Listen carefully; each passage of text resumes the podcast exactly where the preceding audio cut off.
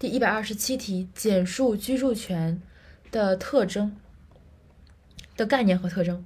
首先，居住权的概念，居住权是指主体自然人目的为满足生活居住的需要，按照呃前提是按照合同约定，对客体他人的住宅享有的内容占有使用的用益物权。再来一遍，居住权是指自然人为满足生活的需要，依照合同约定对他人的住宅享有的占有使用的用益物权。它的特征呢是。主体、内容、客体，然后三要素嘛，三要素加上目的，加上无偿、有期限，加一个专属性，就相较于前面的这个三要素加无偿、有期限之外，加一个目的和专属性。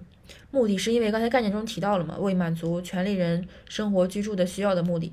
然后专属性是因为居住权的这个特征，这个非常重要，所以大家一般都能记住。所以这六个特征我们再来一遍：一。主体居住权的主体限于自然人。二、内容居住权的内容是占有使用他人的住宅。三、客体居住权的客体是他人的住宅。四、无偿居住权原则上是无偿的，当事人另有约定的除外。五、期限居住权是有期限的物权。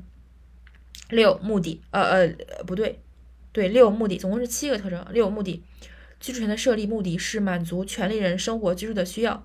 七。额外的专属性，居住权具有专属性，依附于特定的人的身份而存在，故不得转让继承，并因居住权人死亡而消灭。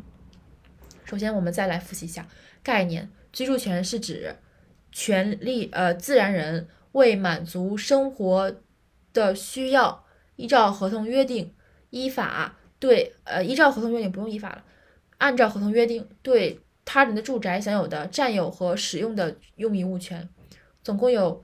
七大特征，首先是三要素：一、主体，居住权的主体仅限于自然人；二、内容，居住权的内容是对他人的住宅享有的占有和使用的权利；三、客体，居住权的客体是他人的住宅；四、无偿，居住权的设立原则上是无偿的，当事人另有约定的除外；五、有期限，居住权是有期限的物权；六、目的。居住权是为了满足权利人的生活需要。